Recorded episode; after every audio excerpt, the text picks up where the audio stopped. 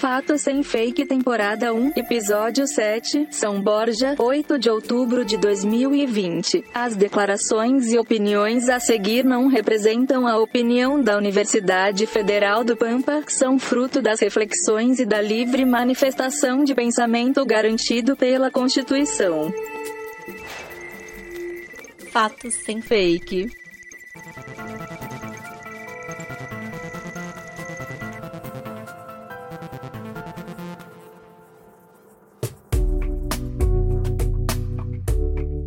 Cosmos, Via Láctea, Sistema Solar, Planeta Terra, América, Sul-América, Brasil, Região Sul, Rio Grande do Sul, Fronteira Oeste, São Borja, Universidade Federal do Pampa. Olá, internautas de todo o cosmos, bom dia, boa tarde, boa noite, boa madrugada. Sejam bem-vindos e bem-vindas ao Fato Sem Fake, o podcast que problematiza a infodemia das fake news e desinformações. Eu sou o Marco Bonito, professor da Unipampa, Universidade Federal do Pampa e pesquisador dos grupos de pesquisa Texto e Processo Com. Apresento o programa junto com meu orientando de iniciação científica, Gabriel Pujol. Que a força esteja com você, Gabriel. Ela está no meio de nós. Graduando em jornalismo pela Universidade Federal do Pampa, eu sou Gabriel Pujol, repórter, editor, podcaster e apreciador de metal argentino. Sejam muito bem-vindos e bem-vindas ao nosso sétimo episódio. Começa agora mais um Fato Sem Fake.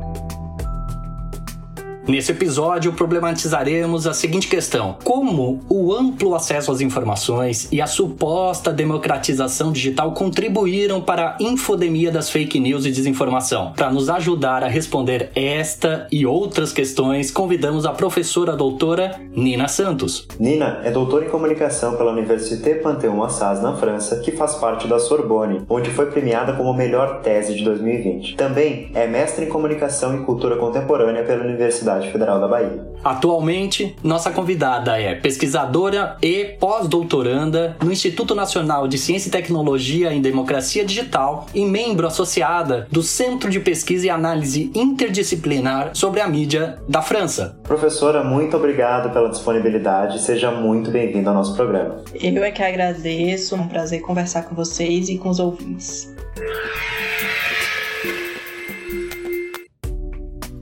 Começando o nosso primeiro bloco de contextualização, eu queria perguntar para a professora: a sua tese discorre sobre as mudanças sociopolíticas e tecnológicas a partir das mídias sociais digitais. Como elas contribuíram para isso?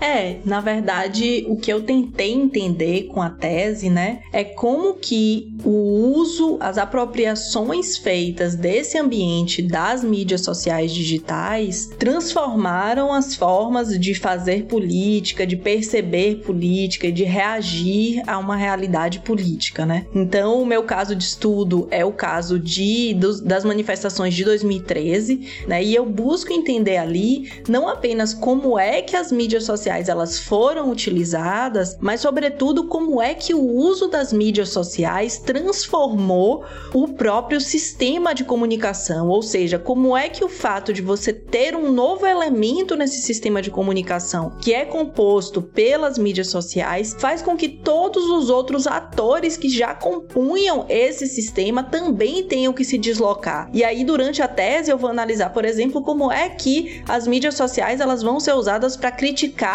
os meios de comunicação tradicionais. E na medida em que esses meios de comunicação tradicionais eles são criticados, emergem também aí novos mediadores. Então esse vai ser também um outro ponto que eu vou tentar explorar. Quem são esses novos mediadores esses novos processos de mediação que emergem quando os meios de comunicação tradicionais, o jornalismo de referência, né, ele deixa de ser o único mediador desses processos de informação, ou praticamente o único mediador desses processos de informação. E na medida em que surgem novos processos processos de mediação, que do meu ponto de vista se complexificam, vão surgir também novos processos de visibilidade. Ou seja, vão ser novos atores e novos temas que vão passar a ter a possibilidade de se tornar mais visíveis na esfera pública, na esfera de visibilidade pública. Então é esse caminho aí que eu tento fazer, né? Como que o uso das mídias sociais vai se posicionar em relação aos meios de comunicação tradicionais, como que esse reposicionamento dos meios de comunicação tradicionais vai fazer com que novos mediadores emerjam né, na esfera pública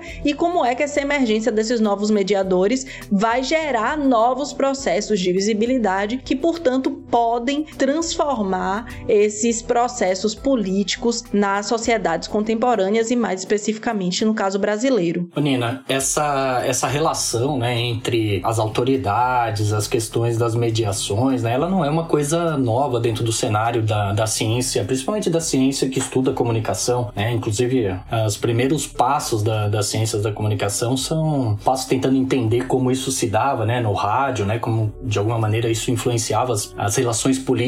Né? De que maneira, assim, qual é a relação que você vê entre as questões das mediações, da visibilidade, da autoridade no cenário das fake news e da desinformação que a gente tem hoje? Perfeito, Marco. De fato, essa é uma questão bastante antiga, né? A gente tem vários intelectuais e vários estudos que vão se debruçar sobre essa questão das mediações, justamente tentando entender o que é que acontece nesse momento em que a comunicação entre as pessoas deixa de ser apenas uma comunicação face a face, né? No momento em que o que passa a ser visível para as pessoas não é apenas o aqui e agora, né? Aquilo que está no alcance do nosso olhar e do nosso ouvido, que a gente presencia fisicamente, mas o que passa a ser visível, o que passa a, a ser informado às pessoas está além desse aqui e agora, e para que isso aconteça, existe uma série de processos de mediação que passam tanto por mediações tecnológicas, né, do jornal impresso, do rádio, da televisão e mais recentemente da internet das mídias sociais, e passam também por mediações humanas, né, por diferentes papéis que as pessoas vão assumir dentro desses meios de comunicação. Então, desde o papel do opinador, né, político, aquele que vai ter uma coluna, que vai emitir a sua opinião e que vai conseguir fazer com que essa opinião chegue a mais pessoas por estar publicando essa opinião em um veículo de, de grande alcance, até o papel do jornalista, que é um papel muito mais baseado na questão da produção da informação, baseado nos critérios de noticiabilidade, nos critérios de atualidade, de proximidade, de interesse público. Então,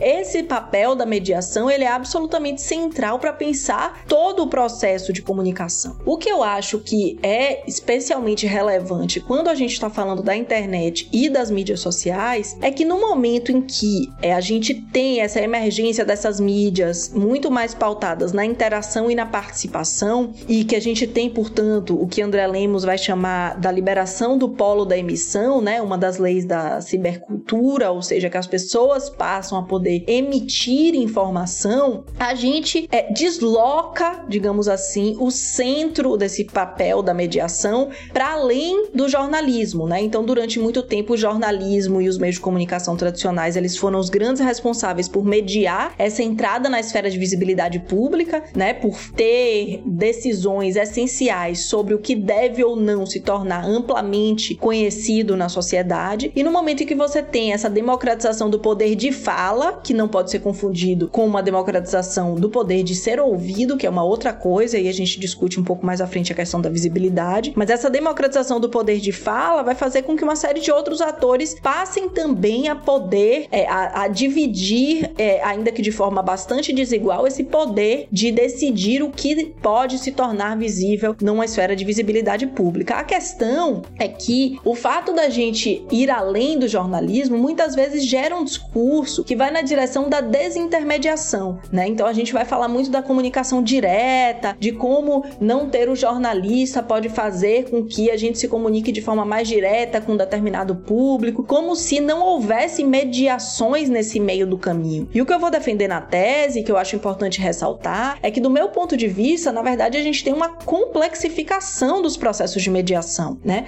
É claro que a gente tem é, mais atores participando disso, então é fato que a gente não depende mais de forma tão central do jornalismo, apesar dele continuar sendo bastante relevante, mas tem uma série de outros processos que vão passar tanto por outros atores que vão ocupar esse espaço de mediação, quanto por outros processos técnicos que têm a ver com as próprias plataformas e com o papel dos algoritmos na organização desses conteúdos. Então, do meu ponto de vista, a gente tem uma complexificação desse processo é, de mediação e não uma desintermediação, como muitas vezes se diz. E a relação disso com a questão é, da desinformação e das fake news são várias, né? Para começar aqui o nosso debate, eu acho que é interessante ressaltar que é claro que no momento em que você tem mais pessoas emitindo informação, a sua capacidade de controle, de checagem, de aferição dessas informações, ela é muito menor. Então isso permite também que informações falsas, não checadas, não comprovadas, elas circulem. Mas aí a gente precisa sempre analisar esse risco e esse prejuízo à democracia que certamente advém dos processos de desinformação na balança em relação a essa possibilidade de democratização do poder de fala, né? A gente não pode também é, criticar esses processos de desinformação como se simplesmente a gente pudesse voltar ao que existisse antes e aquele fosse um momento ideal do sistema de comunicação, especialmente no caso brasileiro, onde a gente tem historicamente uma série de críticas ao sistema de mídia brasileiro por ser extremamente concentrado, pouco diverso, pouco representativo da sociedade brasileira. A gente não pode simplesmente, ao criticar a situação que vivemos hoje, onde os processos de desinformação são extremamente graves, desejar uma volta ao cenário anterior. A gente precisa sim reconhecer que o cenário atual ele tem uma democratização que é importante, mas que essa democratização ela vai trazer novos desafios que precisam ser enfrentados e que a gente precisa de novas ferramentas para fazer esse combate e esse enfrentamento. Anina, é, só para a gente deixar mais claro para o nosso ouvinte, para nossa ouvinte do, do Fato Sem Fake, é, o que, que você considera como desmediações? O que, que do que se trata isso exatamente?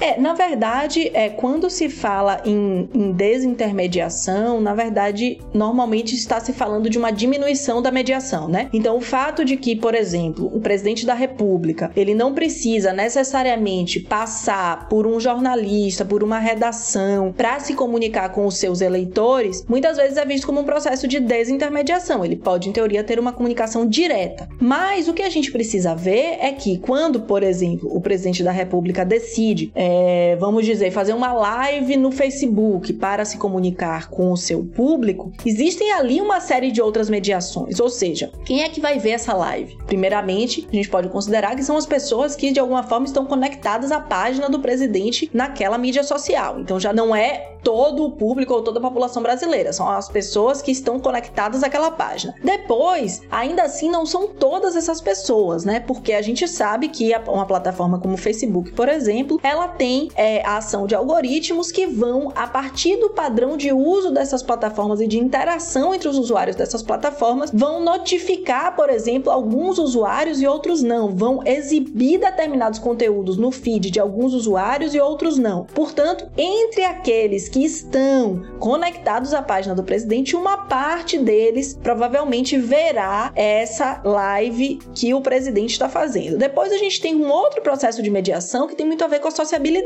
então, por exemplo, alguém que não está conectado a essa página, que não está vendo essa live, pode receber uma notificação de que, por exemplo, um amigo seu ou uma amiga sua curtiu esse post, ou comentou esse post, ou compartilhou esse post. Então, na verdade, a gente passa a ter acesso a um determinado conteúdo, não por estar diretamente é, é, linkado ou relacionado ao ator que está emitindo essa informação, mas porque a nossa rede de sociabilidade está interagindo com esse conteúdo, né? Então a gente tem um papel e, obviamente, a gente está falando de redes sociais, portanto a gente está falando de espaços onde a sociabilidade tem um papel extremamente central e ela vai também exercer esse papel como mediador. Então veja como a gente tem uma série de etapas de mediação, né? Desde o momento em que ele decide por uma determinada plataforma para emitir a informação, em que o público dessa plataforma é um público mais restrito que escolheu estar ali, estar de alguma forma vinculado àquela página, a gente tem a ação do algoritmo que vai interferir em quem efetivamente vai conseguir ver esse conteúdo e a gente ainda tem as redes de sociabilidade que vão um pouco também fazer essa mediação para outros públicos que podem também ter acesso a esse conteúdo por conta de a quem eles estão relacionados. Então, na verdade, a gente tem um processo extremamente complexo de mediação que muitas vezes a gente enxerga apenas como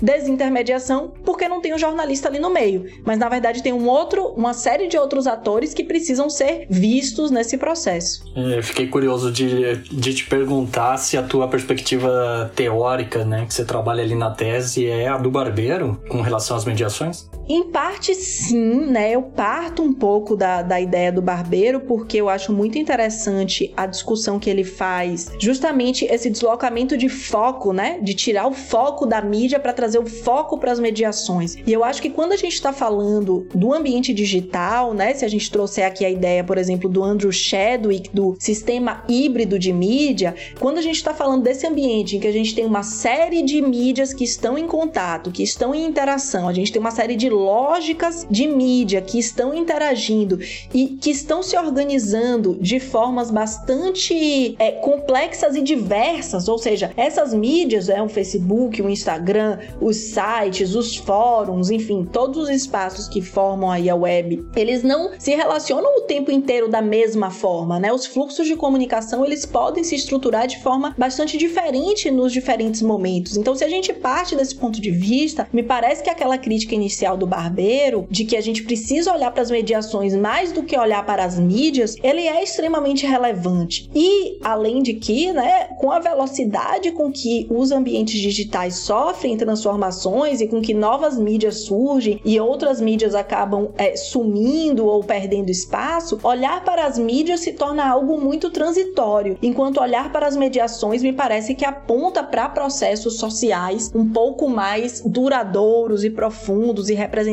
de processos políticos mais amplos. Mas eu me, acabo me afastando um pouco da visão mais é, culturalista ali do barbeiro, porque eu não vou falar necessariamente né, de um significado da mediação que é muito presente, sobretudo na, na literatura brasileira, que é a questão da mediação como o processo de recepção, o lugar da recepção, né? A partir da onde o cidadão, a pessoa, o indivíduo vai receber aquela informação e como a sua formação cultural, a sua formação educacional, o seu lugar na sociedade vai interferir na interpretação desse conteúdo que está sendo recebido. Eu vou pensar mediação um pouco mais próxima aí da escola americana, talvez, da escola inglesa, que vai pensar essa questão da mediação como todos aqueles atores que estão no processo entre a emissão e a recepção da informação, né? Então ele não é necessariamente um processo de mediação que está ligado ao receptor em si, a pessoa que vai receber essa informação, mas é ligado a esse a esse vácuo, digamos assim, que não é um, não é vazio, mas enfim, esse espaço que está entre a emissão e a recepção da informação. Tem um texto muito interessante da Sonia Livingstone em que ela debate justamente como esse significado do conceito de mediação ele vai tomar diversas interpretações, diversas visões, vai ser apropriado de diversas formas em diversas literaturas, né? E essas diferenças aí entre essas apropriações parecem bastante interessantes também de explorar.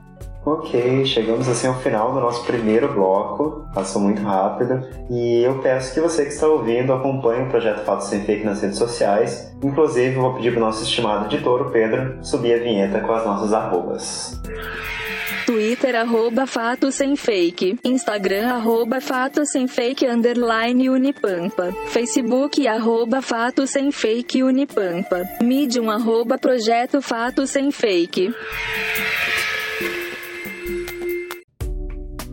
E começa agora o nosso segundo bloco. Agora a gente vai para as antíteses das questões que a gente trouxe no primeiro bloco. E eu queria começar perguntando quais são as principais características e semelhanças das estratégias políticas de desinformação que ocorrem no Brasil e no exterior. A gente pode considerar que há um projeto de disputa simbólica no campo geopolítico com o uso das mídias sociais, até trazendo um pouquinho do que você falou no outro bloco. Eu acho que sim, né? Eu acho que as disputas geopolíticas, elas estão, enfim, em todos os ambientes e o ambiente digital, ele não vai escapar a essa realidade, né? Mas é importante quando a gente fala em processos de desinformação, a gente ter muito claro que assim, as motivações e os temas, as abordagens dadas nesses processos são muito diversas e são muito complexas, né? Tem uma pesquisa recente que eu participei, né, sobre a desinformação em relação ao coronavírus. E a gente estudou especificamente como é que essa desinformação estava circulando no formato vídeo na plataforma do YouTube, que é hoje a plataforma de vídeo mais importante no Brasil. Aliás, em termos audiovisuais, perde apenas para a Rede Globo, né? É uma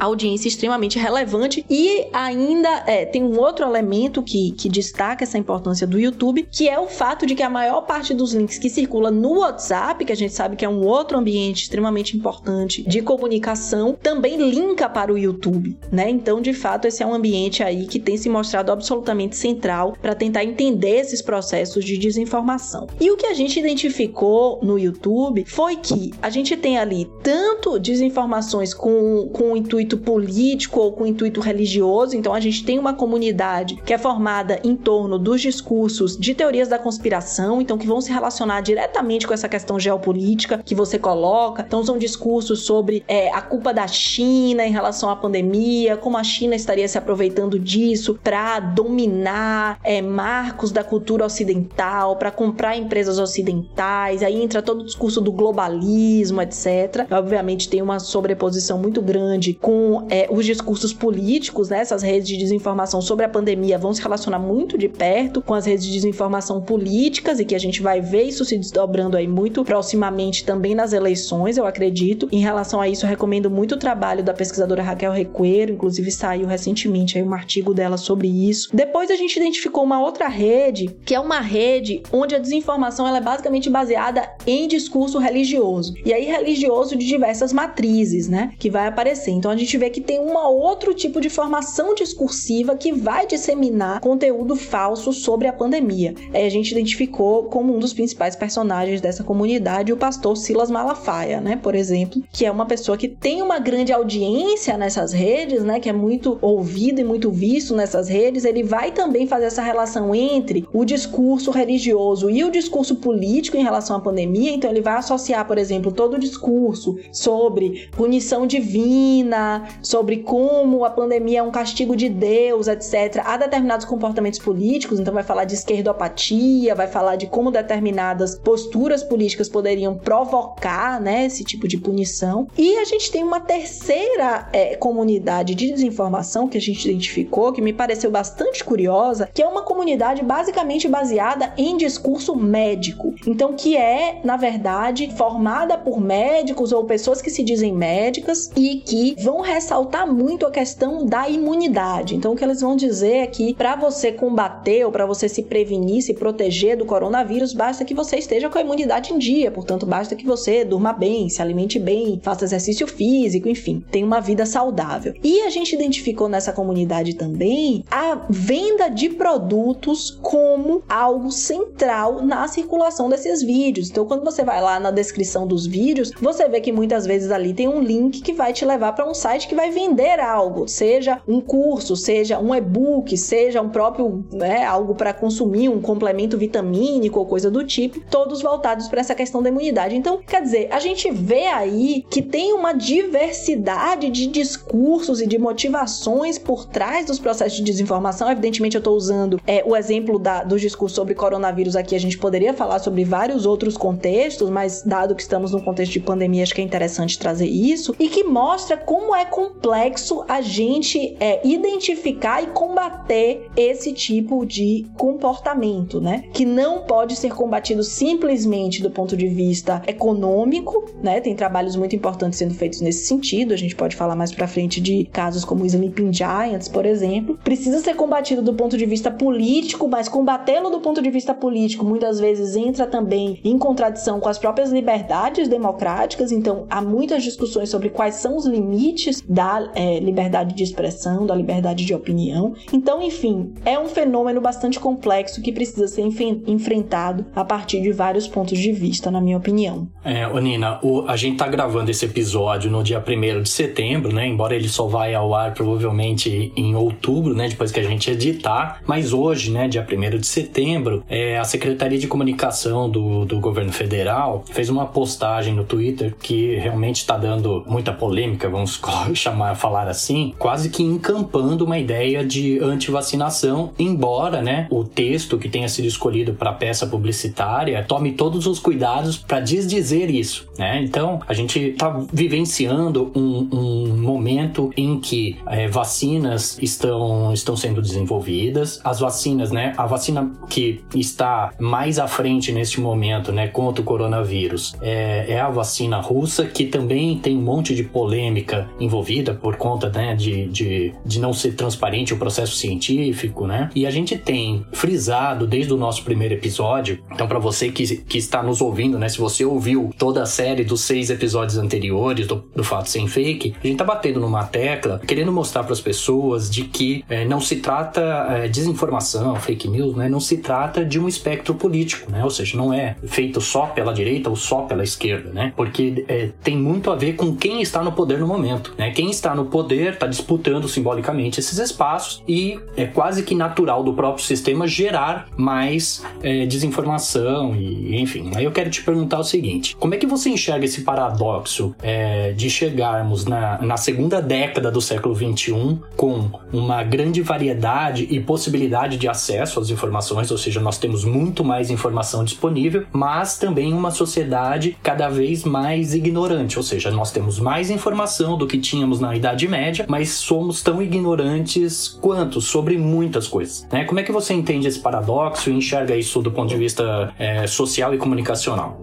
É bastante, bastante complexo isso que você coloca. Vou responder em duas partes, porque eu acho que tem duas questões que são muito relevantes aí, né? Primeiro, sobre esse caso da SECOM, eu acho que é bastante interessante você levantar isso, porque justamente uma das conclusões é, desse relatório, desse estudo que a gente fez sobre a desinformação é, sobre o coronavírus no YouTube, é que muitas vezes, para disseminar desinformação, o papel de atores sociais legitimados em determinados campos é absolutamente central. Então, seja um ator é, religioso que é reconhecido porque tem ali um posto de pastor ou de padre ou enfim de qualquer outra religião, seja um ator que é legitimado no campo acadêmico, é um cientista, é um médico, seja um ator político que é reconhecido numa determinada esfera social, esses atores são absolutamente centrais nos processos de disseminação da desinformação. Então, é claro que os processos de disseminação, eles dependem de uma grande quantidade de pessoas, né, que vão justamente fazer esse processo da chamada viralização, de fazer com que esse conteúdo vá para frente muito rapidamente, vá se reproduzindo é, é, de forma exponencial. Mas o papel desses atores que têm uma relevância, uma legitimidade social, é absolutamente central. Então, quando você cita esse exemplo da SECOM, ele é muito preocupante justamente por isso. Primeiro, porque, bom, é um órgão oficial do governo que está ali é, basicamente dizendo que quem não quiser tomar vacina, tudo bem, como se fosse uma decisão individual que não afetasse a vida de mais ninguém. E mais do que isso, o post da SECOM ele está reproduzindo uma fala do próprio presidente da República. Então, quer dizer, a gente tem a maior autoridade política do país que está dizendo algo que vai contra, enfim, todo o consenso internacional no sentido de que a efetividade das vacinas depende diretamente de você ter uma cobertura social social ampla para que essa vacina, né, esse processo de vacinação, ele tenha efeito. Então, eu acho que isso é um caso exemplar, no mau sentido,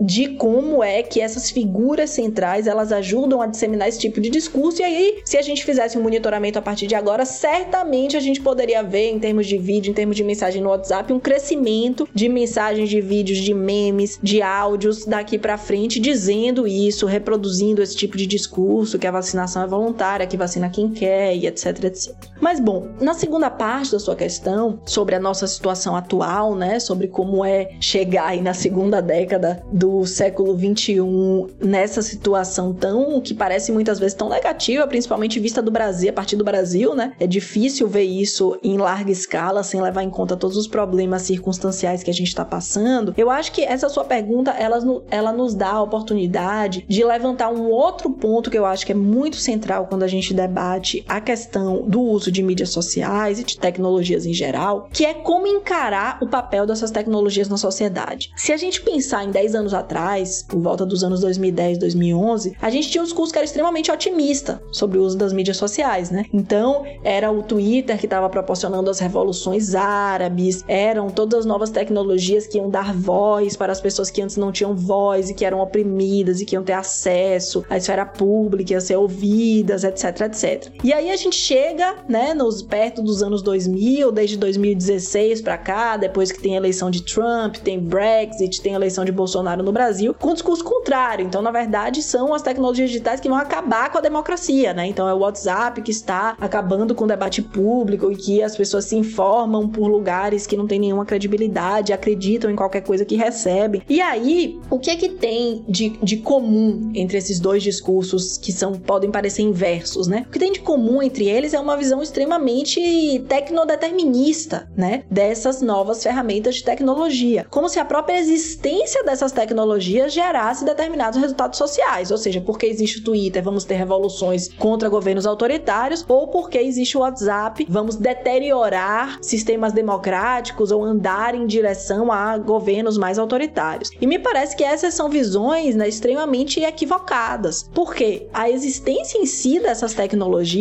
não vai fazer com que tenha determinados processos sociais em si, é a apropriação dessas tecnologias que pode gerar determinados processos e não outros. Então, eu acho interessante lembrar aqui, por exemplo, o trabalho da socióloga francesa Josiane Jouet, que ela vai dizer justamente que as plataformas de comunicação digital, ao mesmo tempo em que elas incentivam determina e promovem determinados usos e determinadas consequências, elas vão também ser profundamente transformadas pelos usos que são feitos delas, né? Então a gente tem aí um processo dialético em que ao mesmo tempo em que essas plataformas elas transformam e elas induzem determinados tipos de processos sociais e de sociabilidade, elas são também transformadas pela forma como as pessoas se apropriam delas. Então me parece que para pensar o nosso momento atual, a gente precisa pensar nisso também, né? Por um lado, a gente não pode esperar que as tecnologias resolvam todos os problemas da sociedade, por outros, a gente precisa entender quais são as novas potencialidades que esses ambientes parecem trazer para o nosso país e para nossa realidade. Tá certo, assim a gente encerra o nosso segundo bloco e estamos, estamos indo para o nosso último bloco do programa já, passando muito rápido realmente, porque a conversa está sendo muito boa, obviamente. É, e com o fim desse segundo bloco, eu te peço mais uma vez para nos seguir nas nossas redes sociais. Né? O seu compartilhamento é algo simples, mas que vai ajudar muito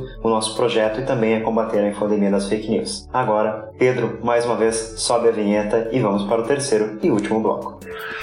Twitter arroba fato sem fake, Instagram arroba fato sem fake underline unipampa, Facebook arroba fato sem fake unipampa, Medium arroba projeto fato sem fake.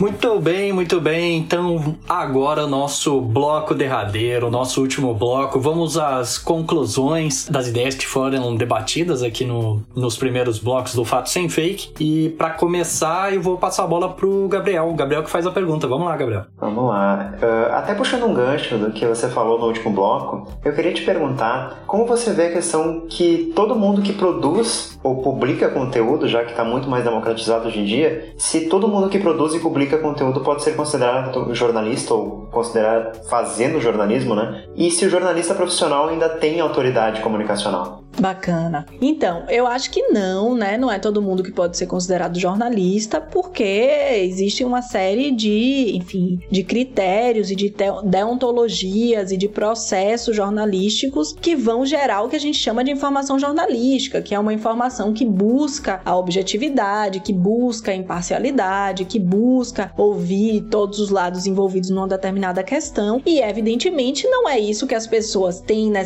têm em mente, né? Tem, não necessariamente elas têm isso em mente quando elas estão publicando nas mídias sociais. Muitas vezes elas estão publicando uma opinião, elas estão compartilhando algo do seu dia a dia, elas estão, mesmo quando é, produzindo informação, por exemplo, eu analisei o caso dos protestos e eu tenho alguns estudos nessa área do ativismo, e muitas vezes na questão do ativismo, as mídias sociais são usadas para produzir informação a partir de um outro ponto de vista, né? Do ponto de vista de quem está dentro do próprio movimento e de quem pode produzir informação sobre aquilo, mas aquilo é informação de uma pessoa que tem um ponto de vista, que está envolvida naquilo, que é muito importante para pluralizar o debate democrático, né? Diversificar as vozes que são ouvidas. Mas eu não acho que a gente pode equiparar, né, no sentido de igualar isso a um discurso jornalístico, que é um discurso que parte é, de outras premissas. E justamente por isso é que eu acho que o discurso jornalístico ele continua sim tendo muita validade. O papel do jornalista ele continua é, sendo absolutamente essencial. E essa realidade da pandemia tem também mostrado isso, né? Tanto no meu estudo, em que a gente identificou, além dessas três redes de desinformação, uma rede de informação muito forte que cresceu muito a partir da declaração da pandemia ali, é, se eu não me engano, no dia 11 de março, que é uma rede de informação basicamente baseada em meios de comunicação tradicionais que vão fazer coberturas, vão promover debates, vão ouvir especialistas. E tem outros estudos que apontam para isso também. Tem um estudo do Reuters Institute lá de Oxford Oxford, que vai fazer uma pesquisa em seis países e também vai identificar o crescimento dessas redes de informação, né? A busca por essas redes de informação durante a pandemia. Então, quer dizer, quando a gente está num momento é, social extremamente complexo, no momento em que as pessoas se sentem vulneráveis, no momento em que as pessoas precisam ter informação atualizada para tomar decisões sobre as suas vidas cotidianas e decisões que, no fim da linha, podem significar vida ou morte, elas vão também buscar mais essas fontes de informação consideradas como seguras, como legitimadas, como amplamente reconhecidas pela sua credibilidade. Então, me parece que é, é, o jornalismo ele tem um papel absolutamente central na nossa sociedade é, contemporânea, nos nossos tempos atuais, que evidentemente é um papel diferente do papel que o jornalismo tinha antes, mas que de forma alguma é um papel menos importante do que ele já teve. Vanina, você usou um termo que eu achei interessante agora há pouco, né? Você, você disse, bom, o jornalismo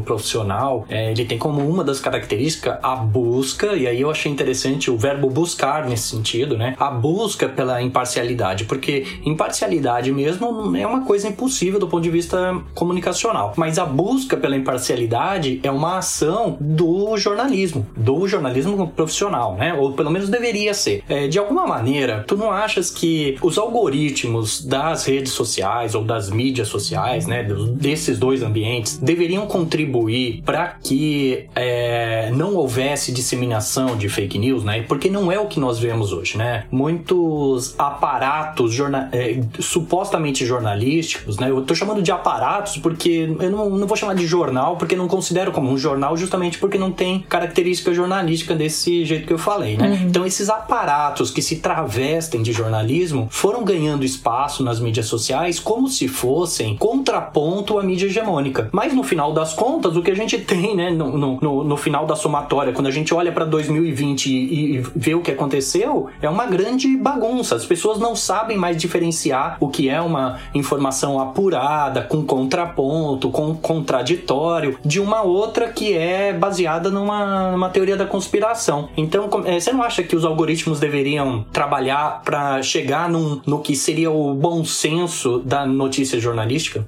É, eu acho que é uma questão bastante complexa, Marco, porque assim, as mídias sociais, elas não são ambientes de informação, né? Elas são ambientes de sociabilidade. Elas não foram criadas para serem redes informativas, então elas não são sites de jornais ou um pool de mídias, etc, etc. Elas são basicamente baseadas na relação entre as pessoas. Então, assim, as pessoas consomem informação ali, consomem cada vez mais informação ali, mas essa informação ela vai aparecer, enfim, vai aparecer uma matéria da Folha depois de uma foto de gatinho, depois de uma foto do jantar de ontem de um amigo, depois de uma matéria, enfim, de algum site, tipo o Jornal da Cidade Online, por exemplo, que é um site notadamente conhecido por produzir informações falsas. Então isso vai aparecer tudo é, entremeado, né? E aí o papel dos algoritmos, ele é um papel é, bastante complexo que eu acho que precisa ser visto não apenas como um, um papel técnico, mas também como um papel humano, né? Lembrando que esses algoritmos, eles são algoritmos algoritmos que são produzidos por pessoas para ter determinados efeitos no debate público. Então, por um lado, eles têm um papel muito importante que é de organizar o fluxo de informação, porque na medida em que você tem uma imensidão de pessoas falando, torna-se impossível você ver tudo que está sendo dito e você precisa organizar esse conteúdo de acordo com é, determinados critérios. Essa é a lógica, por exemplo, de quando surge a própria, a própria, o próprio algoritmo do Google, né, que vai organizar os resultados aos quais a gente tem acesso para fazer com com que, em teoria, os resultados que apareçam em primeiro sejam aqueles é, mais relevantes, e hoje isso está acontecendo também nas mídias sociais. Mas a questão é como é que você desenha o que é que é mais relevante para as pessoas que estão naquele ambiente. E aí me parece que é bastante problemático o fato de que você tem uma instância de decisão ou de mediação sobre as informações, sobre o, o debate público que se passa no âmbito completamente privado. Quer dizer, a gente está falando de plataformas privadas que visam o lucro, que vivem a partir do uso que as pessoas fazem dessas plataformas, então da chamada economia da atenção, de toda a, a de todo o modelo de negócios que se forma a partir da utilização dos dados dessas pessoas que estão interagindo nessas plataformas e a gente não tem nenhum tipo de acesso às decisões que são feitas para gerar esse algoritmo. Aliás, a gente sequer tem acesso ao algoritmo, né? A gente faz inferências de que ah, ele se baseia nas relações relações entre as pessoas, em qual, com quem você conversa mais, qual post que você curte mais, em que horas do dia você entra, enfim. Mas a gente não conhece esse algoritmo. Então, me parece que essa, essa questão de que é algo que influencia tão fortemente o debate público precisa ser algo acessível à sociedade, né? Precisa ser algo construído de uma forma coletiva, porque a gente tem já é, estudos que apontam uma série de vieses desse, desses algoritmos, por exemplo, o racismo algorítmico que vai reproduzir, né, uma série de é, é, preconceitos e discriminações que são feitas na sociedade, que no momento em que você automatiza isso a partir de pessoas que têm também esses preconceitos embutidos, digamos assim, é, nas suas visões de mundo, isso vai é, se intensificar ainda mais a partir desses processos tecnológicos, né? Então me parece que sim, os algoritmos eles têm um papel na distribuição, digamos assim, dessa informação e como é que essa distribuição se dá, mas a gente precisa entender para além disso, a gente precisa entender também as sociabilidades, né? O fato de que as pessoas confiam em determinadas informações e não em outras não tem apenas a ver com a fonte de onde essas informações vêm, mas tem a ver também com quem manda essas informações para elas, por exemplo. Então, não é apenas receber um link de uma determinada fonte, é receber o link de uma determinada fonte enviado pelo meu primo, ou pela minha mãe, ou num grupo de professores, ou num grupo de universitários. Então, essa forma como as pessoas se relacionam e compartilham informações entre si também é muito importante para a gente pensar é, em que as pessoas andam acreditando e a que as pessoas andam dando credibilidade. Certo. Fazendo a pesquisa para o programa, a gente viu no seu trabalho termos como complexidade e pulverização de informação e a gente ficou meio em dúvida sobre isso. Eu acho que agora ficou totalmente claro porque o porquê disso. Até porque as redes sociais não foram feitas para serem repositórios de informação. Então, tantas pessoas quanto os algoritmos não estavam preparados para isso. Exatamente. E queria te fazer outra pergunta também em relação à sua pesquisa. Quais foram os aprendizados das ciências sociais sobre o ativismo digital ocorrido na segunda década do século XXI e como eles podem ser úteis para os rumos da sociedade da desinformação que se configura atualmente? Legal, legal. Sempre gosto muito de falar sobre ativismo porque, afinal de contas, é uma das nossas formas de tentar provocar transformações sociais, né? Então, eu acho que é sempre bom levantar aí essa questão. Eu acho que são vários aprendizados, né? A forma de você se mobilizar, de você reunir pessoas, de você organizar uma luta contra um determinado tema, um determinado ator, mudou de forma muito intensa, né, nos últimos tempos. Mas é, eu vou destacar um elemento que eu acho que é, inclusive, bastante central quando a gente está falando agora desse momento de pandemia, que é pensar o ativismo no ambiente online não apenas como uma etapa para o offline. Então, durante muito tempo, depois da emergência do ativismo digital, se falou do digital como uma etapa de mobilização para o mundo offline. Então, as pessoas se conectam, as pessoas se comunicam, as pessoas se organizam a partir de plataformas digitais para fazer algo no mundo offline. Então, para fazer uma manifestação, para fazer uma ocupação, para fazer, enfim, todas as formas mais tradicionais aí de protesto, né? Uma passeata, enfim, uma greve. O que a gente tem visto é, e tem aprendido com essa sobreposição, né, entre os ambientes online e offline, ou seja, que estão esses dois ambientes estão cada vez mais próximos e são duas facetas, digamos assim, de uma mesma realidade, é que o ativismo ativismo online, ele tem repercussões por si próprio. Então, o fato de você conseguir mobilizar pessoas para assinar uma petição, para fazer uma votação, no, no participar de uma votação, por exemplo, no É Democracia, o portal é, digital da Câmara dos Deputados, ou para subir uma hashtag no Twitter, ou para atacar uma determinada live com comentários negativos, isso tem impactos políticos em si mesmo. Vejam que é, o que eu estou dizendo não é que o ativismo offline se tornou desnecessário. De forma alguma, o ativismo offline ele continua sendo muitíssimo necessário e a gente viu isso inclusive durante a pandemia em todas as manifestações aí contra o racismo, contra os assassinatos é, de pessoas negras, que as pessoas sentiam necessidade de ir para as ruas e fazer pressão, é, seja nos Estados Unidos, seja aqui ou em outros países, a partir desse espaço físico. Isso continua sendo central, mas a questão é que o ativismo online ele em si gera consequências políticas. Ele não precisa necessariamente transbordar para o mundo offline para que ele gere determinadas repercussões. E eu acho que o governo brasileiro, é nesse sentido, é exemplar, de novo no sentido negativo da palavra, porque é um governo que se mexe muito a partir das movimentações digitais. Então lança ali um balão de ensaio, ah, o auxílio emergencial vai ser de 600, não vai ser de 300, não vai ser de 200 e vê ali como é que é a repercussão, evidentemente num determinado ambiente digital, não é todo o ambiente digital que interessa a eles, e move ali a sua política, demite ou não demite alguém, faz ali a medida de força do governo a partir do que está acontecendo nas redes. Então acho que esse é um aprendizado muito importante, um aprendizado de que o online tem consequências políticas muito relevantes em si mesmo e que não é apenas um adendo, um complemento ao mundo offline. Eu acho que essa é uma lição que está aí para ficar e que, que com os atores políticos que souberem melhor lidar com isso, com certeza saem na frente aí na, na disputa por, enfim, corações e mentes, digamos. Muito bom, amigo ouvinte, amiga ouvinte, né, que está é, nos ouvindo até este ponto, né, deve ter percebido a baita aula, né, mais uma, né, que a gente tem aqui no mais uma vez, mais uma vez. Pra gente é muito legal, né, Gabriel, porque a gente está empenhado em produzir o, o podcast, mas também a gente acaba estudando sobre o assunto e depois a gente tem o privilégio de ter essas aulas em primeiro plano, né? A gente tem essas aulas junto com os nossos entrevistados e entrevistadas. E hoje, novamente, né? A professora Nina Santos é, nos deu uma aula muito gostosa aí sobre, sobre os assuntos ligados é, às questões do, das fake news, desinformação e esse ambiente sociopolítico. E tenho certeza de quem está nos ouvindo até agora também tenha gostado. Mas a gente terminou esse nosso terceiro bloco. Pedi pro Pedro, então, subir a vinheta e a gente vai para as nossas despedidas e considerações finais no último bloco. Vai lá, Pedrão!